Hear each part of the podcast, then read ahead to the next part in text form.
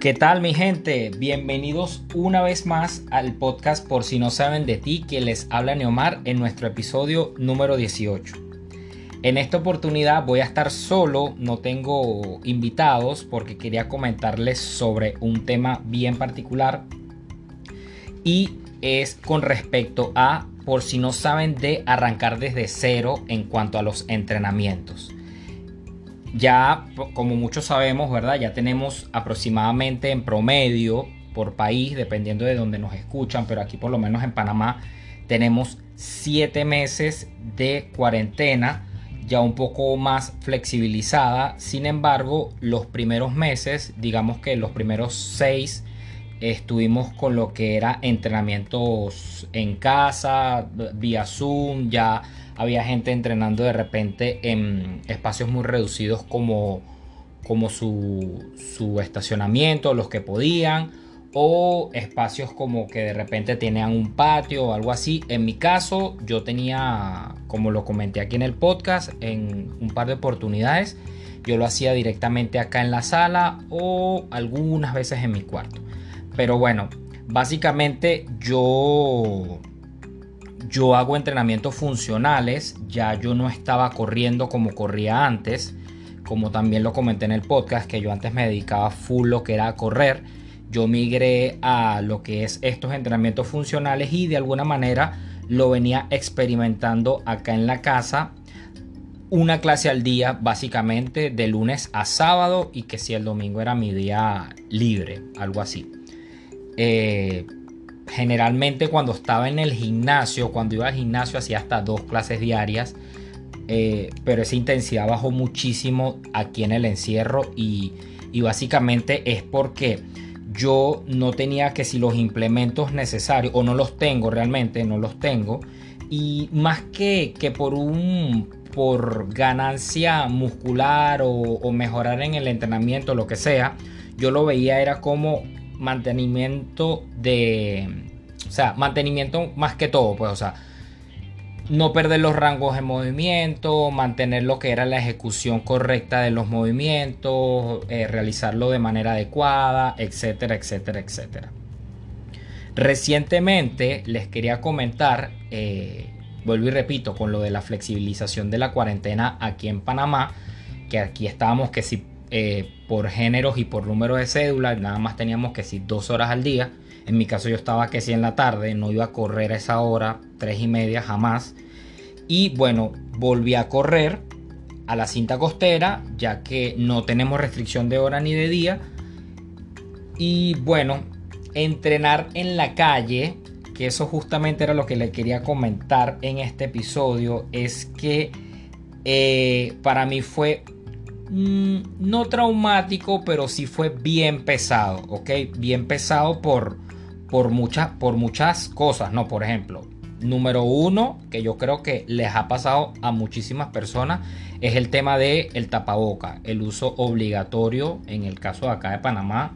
Tengo entendido que, por ejemplo, por amigos de Argentina, que están en Argentina, que no están usando tapaboca, o sea, les permiten correr sin tapaboca pero aquí en Panamá sí es obligatorio usarlo. Entonces, ya de cajón es una incomodidad per se tener el, tema del tapabocas. De hecho, inclusive lo hablamos con Egris en el episodio del running.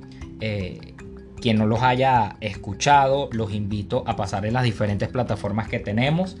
Eh, una es, bueno, acá Spotify, está Apple Podcast y ahí tienen todos los episodios, los 17 episodios anteriores, como para ponerse al día. Bueno, me desvío un poquito, pero en ese episodio Egris nos comentaba sobre el tema de la incomodidad como tal de correr con el tapaboca. Y es justamente eso, pues, porque la oxigenación o la, la correcta ejecución de la respiración con el tapabocas ya es de manera, o sea, ¿cómo explicarlo? Trunca demasiado lo que es el, correcto respirar cuando estamos entrenando. Entonces ya de por sí, ya eso es el primer obstáculo que tenemos. Otra cosa que les quería comentar, eh, yo, yo ese día corrí como, no sé, como 5 kilómetros. De verdad que para mí, a como corría antes, eso era que sí, una tontería. El día posterior, o sea, el día después, estuve full, full adolorido y dormí demasiado. Y entonces ustedes se preguntarán, pero ¿cómo si estuviste estos siete meses entrenando, en, estos seis meses pues, entrenando full en tu casa, cómo es posible que te haya afectado tanto o impactado tanto el tema del correr? E hice mi trabajo de investigación pues con varias personas y con varios entrenadores. Y efectivamente sí les estaba pasando a muchísimas personas. ¿Por qué? Porque no es lo mismo cuando nosotros estamos entrenando, pero también tenemos una rutina de caminar de repente de aquí al trabajo, de aquí al bus, o sea, estamos de manera activa. Yo básicamente, y me imagino que les ha pasado a muchísimas personas, era que si entrenar aquí en la casa, y ya después un estado eh, estático durante el resto del día, ya sea en el mueble, en la cama o caminando dentro de tu casa, pero tampoco es que es una mansión para que tú digas que estás haciendo demasiados pasos, sino que estás básicamente estático durante el resto del día. Entonces eso impactó demasiado en mi rendimiento y también pues eh, como les decía el post, o sea el día después fue sentía súper eh, contraídos los músculos, o sea, fue una cuestión súper incómoda. Pero he seguido corriendo y ya eso ha ido desapareciendo porque, claro, ya estoy como que agarrándole el ritmo nuevamente. Pero sí es muy importante el tema de la recuperación en los entrenamientos y pues descansar correctamente. Eh, y eso era lo que yo sentía que era lo que me faltaba. Pues quizás que no estaba durmiendo bien y no estaba recuperando bien. Y eso es un error en lo que caemos muchísimas personas que nos dedicamos al, entrenamiento funcional. Que creemos que mientras más clases hagamos, eh, mayor, mayor efectividad vamos a tener. Y no es así. Nosotros podemos entrenar que sí una hora al día y suficiente o 45 minutos al día, pero full intensidad y ejecutando los movimientos de manera correcta. Entonces, súper importante el tema de dormir sus 8 horas, em, también asistir regularmente al, médico o no al médico, sino al tema de, masajes, em, masajes deportivos, que eso también es una de las cosas que me falta porque no lo he hecho. Entonces esa sobrecarga de los entrenamientos, volver a la calle, el impacto con el asfalto, o sea, todo eso siento que fue una suma de muchísimas cosas. Entonces siento que eh, debemos estar full pendiente de eso. Bueno, otra cosa que quería comentarles es que a mi modo de ver esto es una valiosísima oportunidad que tienen las personas que decidan empezar una nueva actividad física, ya sea correr, entrenamientos funcionales en la calle, eh, porque obviamente todavía no están, no están habilitados los gimnasios en muchos lugares, pero yo sí considero que es una, una muy buena oportunidad de, para empezar, pues, porque tenemos mucho tiempo. Eh, mucho tiempo estático. Vuelvo y repito, puede ser correr, puede ser caminar, o sea, tómense las cosas con calma, pueden empezar desde cero como deberíamos empezar, que si queremos dedicarnos de repente a correr, lo más sensato es que empecemos a caminar, eh, digamos como que, bueno, más adelante les voy a explicar esa parte, pero es súper, súper importante que igual mantengamos nuestras medidas de bioseguridad eh, que, que, existan pues en su localidad. Eh, es importante, a mi modo de ver, que nos asesoremos y contemos con el equipo necesario y correcto. Y son varios los que les quiero explicar.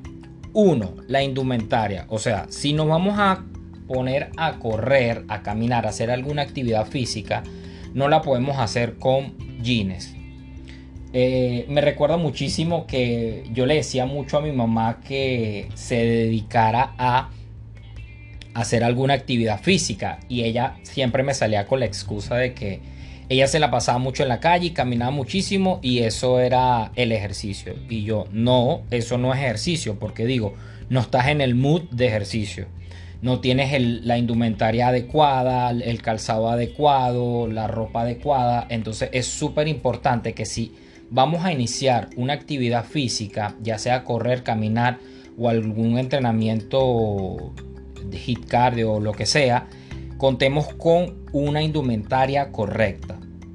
¿Ok? Ropa de ejercicio eh, y no tiene que ser costosa, o sea, tiene que ser con que sea ropa correcta para entrenar es, o sea, es, eh, ¿cómo les explico?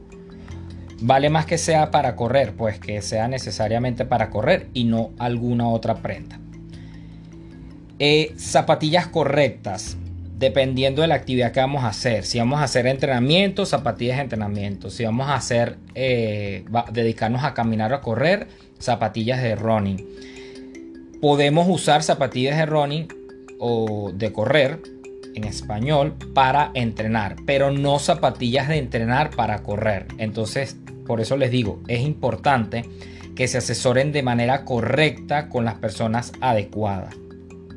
Si desean ya ir un poquito más allá, contar con un equipo necesario, ya sea con un reloj o hay muchísimas aplicaciones que pueden descargar en el celular que le pueden hacer cuenta de calorías, cuenta de paso, frecuencia cardíaca, o sea, cualquier cantidad de cosas que vuelvo y repito, caemos en el punto número uno, asesorarse de manera correcta, porque si ustedes no se, se documentan, eh, no saben, no van a identificar, o sea, esos números que le está arrojando los relojes o las aplicaciones en los celulares. Entonces es importante que se documenten súper bien sobre los manuales de uso de estos equipos.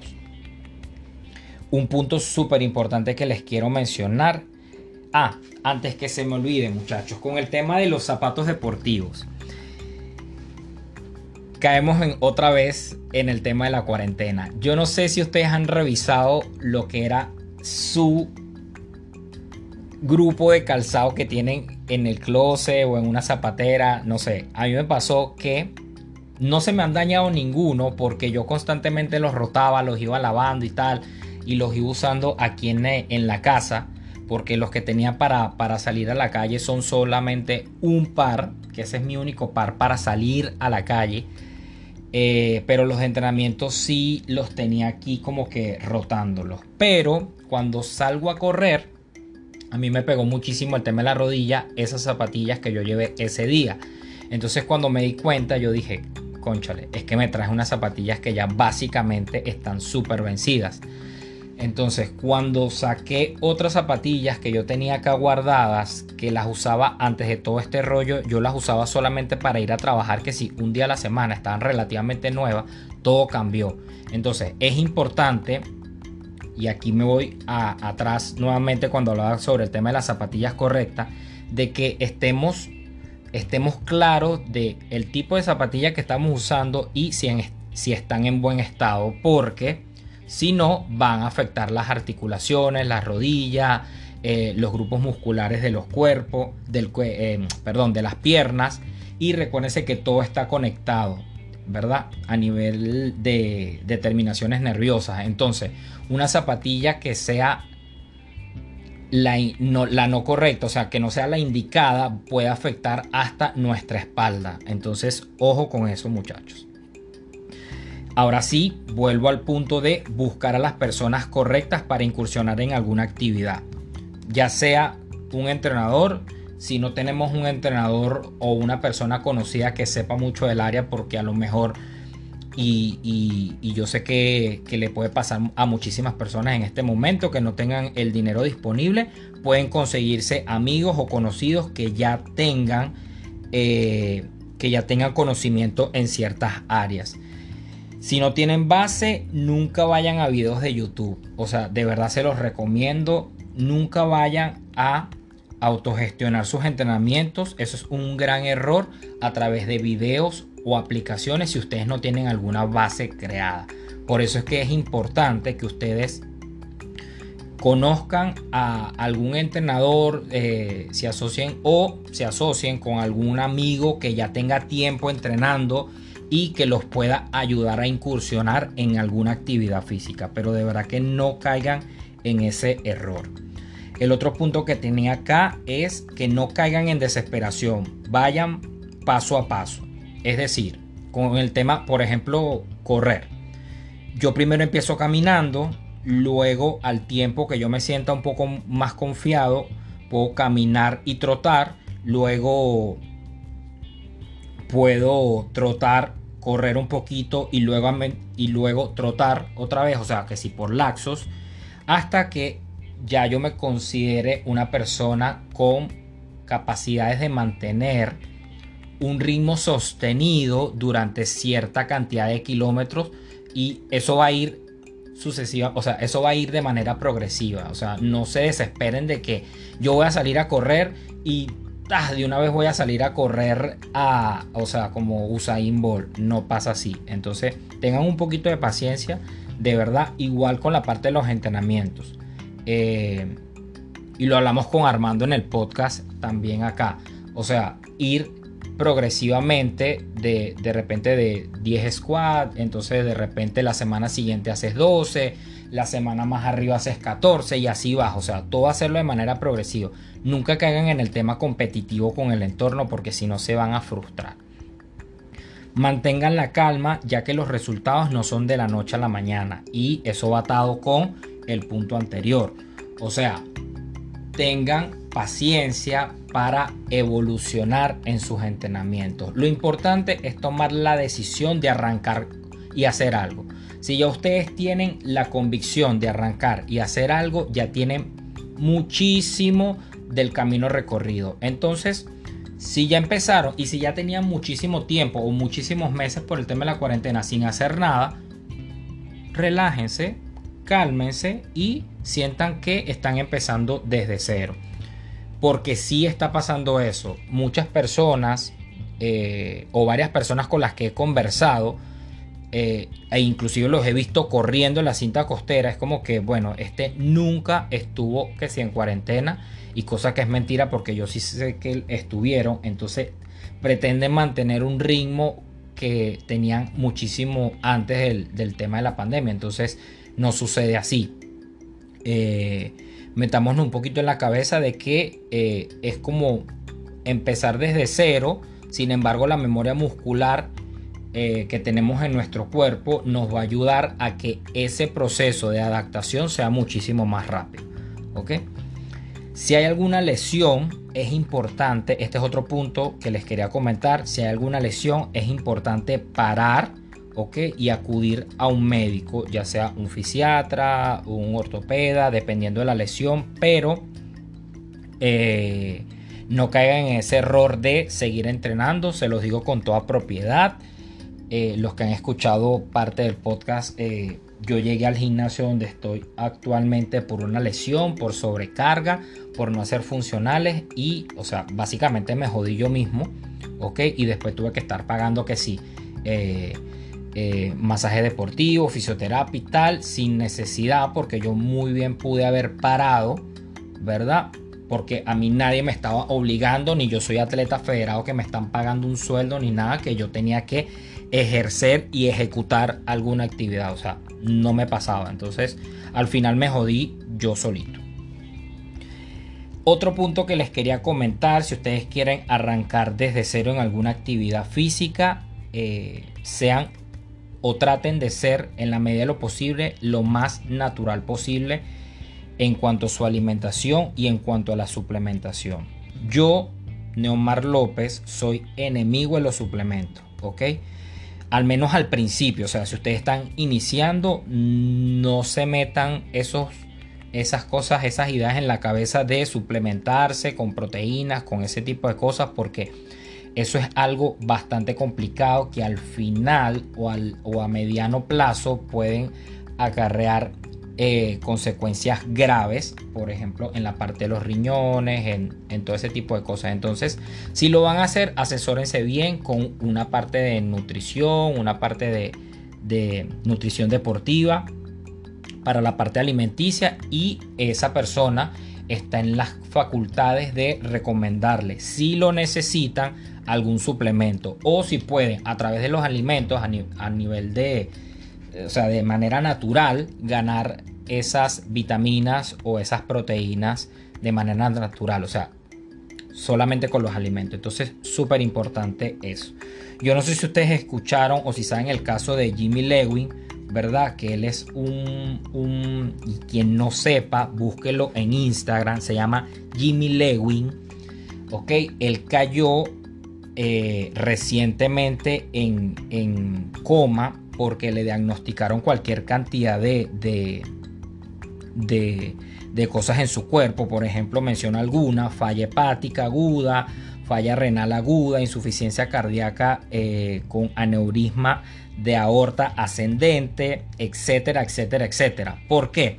Si ustedes ven el TBT, por decirlo de alguna manera, de ese tipo, desde hace, o sea, una foto de hace 10 años a como él está actualmente, ustedes claramente ven que eso no o sea, él no llegó a ese estado de su cuerpo de manera natural. O sea, no fue haciendo ejercicio. Y tampoco es que el tipo estaba mal hace 10 años, sino que hay gente que se enferma tanto con el tema de los suplementos, con el tema de, proteínas y toda esa cantidad de cosas que no están conscientes de, como les dije anteriormente, de las consecuencias que le pueden acarrear. Sí, está súper cool tener un cuerpo súper escultural sequito, sin grasa y todo, pero hay maneras de hacerlo de manera, perdón por la palabra repetida, de hacerlo de manera natural. Entonces no caigan en ese juego macabro de suplementarse, ni, como les digo, ni de manera individual o si, si ya ustedes quieren eh, suplementarse, hágalo de manera responsable con una persona indicada que les diga, mire, esto es eh, así, esto es de esta manera, lo tienes que consumir así, así, así, así. Y yo siento que, no sé, y si alguien me escucha que vende Herbalife, perdón, pero no siento que son las personas indicadas para eh, decirme qué es lo que debo tomar y qué es lo que no. O sea, de modo que la persona te lo demuestre. Puede que la persona tenga conocimientos médicos en en, alguna otra rama y te, te, sustente de manera responsable. Mira, sí, estos productos que yo te doy, ta, ta, ta, ta, ta, tú los tienes que consumir así, así, asado. Y que sea de manera responsable y no simplemente por un tema de que te quieren vender algo. Pero el que pueda, vuelvo y repito, buscar el perfil de Jimmy Lewin, el que no lo conozca, váyanse y después me echan un cuento si ustedes consideran que esa persona, porque a ver, humanamente es imposible, de verdad, llegar y alcanzar esas condiciones. Entonces, eh, cuando uno ve que de la noche a la mañana una persona llega a ese estado, o sea, ustedes tienen que estar claritos de que eso no es normal. Entonces, ojo con eso, muchachos. Bueno, y yo para finalizar este episodio quería englobarle como tres, tres cositas que son súper importantes que ustedes deben tomar en cuenta a la hora de, de, si desean incursionar en alguna actividad física y ya con esto me despido es que es muy muy importante que ustedes se fijen los objetivos eh, y tómense las cosas con calma, vuelvo y repito, Nadie los está apurando. Lo importante es que ustedes ya toman conciencia y empiecen a hacer alguna actividad física por su salud. Recuérdense que esto, lo que vivimos, eh, no es garantía, pero sí baja las probabilidades de que, ok, ahorita no es el coronavirus, pero más adelante pueden ser algunas otras cosas y es súper importante que nosotros mantengamos una salud y, y el sistema inmune bastante fuerte. Eh, como punto número 2 o, meta o objetivo número 2 es que tengan metas realistas, o sea, vayan, eh, y esto va atado con el punto anterior, ir el paso a paso, el progresivamente, no se vuelvan loquitos. Si ustedes quieren avanzar eh, con este asesoramiento que les sugerí que, buscaran, busquen la meta correcta, una meta realista, una meta que ustedes consideren de que la pueden alcanzar a un cierto tiempo y si no la alcanzan no pasa nada, ustedes se levantan y vuelven a fijar o a replantear el objetivo y listo. Y finalmente mantener una buena alimentación. Recuérdense el episodio que hablamos con Grace sobre la regla 70-30. Al final el balance tiene que ser 70% la comida y 30% el entrenamiento. Si ustedes quieren ver cambios significativos en su rendimiento, en su cuerpo, en su modo de, llevar la vida, un estilo de vida saludable, tienen que comer bien.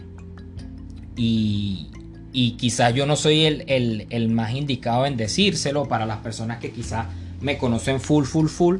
Sin embargo, eh, yo sí tengo clarita esta regla y en la medida de lo posible trato de, por ejemplo, yo no consumo alcohol, eh, trato de mantener muy bajo consumo de lo que es refresco, bebidas azucaradas, yo me la quité hace un año.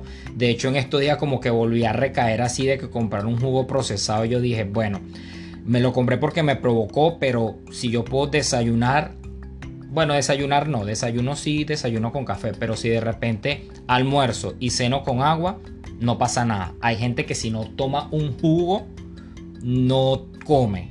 O si no está comiendo con un refresco, no come. Entonces, eso también depende del tipo de comida, de lo de, de repente si uno está comiendo una pizza porque consideras que te la ganaste, eh, obviamente como que pizza con agua no cuadra, pero una soda una, o un refresco de vez en cuando no te va a caer mal, pero si tomamos como que eso para como que para siempre estar tomando en exceso, ya eso a la larga va a crear y nos va a perjudicar bastante la salud. Pero vuelvo y repito, yo no soy nutricionista, es importante que se asesoren con una persona idónea en la materia y eh, que les dé un, un cómo se deben alimentar correctamente en función a sus metas y en función a sus objetivos previamente planificados. Bueno, este es todo lo que yo les quería comentar en el episodio de hoy, en el episodio número 18. Me encantaría muchísimo eh, recibir su feedback y recibir parte de, cómo ha sido su, su evolución o su reintegro a la actividad física en el exterior. Tienen mis cuentas de Instagram, arroba neoenrique y arroba por si no saben de ti. Ahí estaré esperando sus comentarios y cualquier cosita que deseen para arrancar desde cero. Estoy completamente a la orden para orientarlo ya sea eh, mi persona o eh, orientarlos con las personas indicadas en cada área. ¿Ok? Muchísimas gracias por su confianza y bueno, me despido. Hasta luego.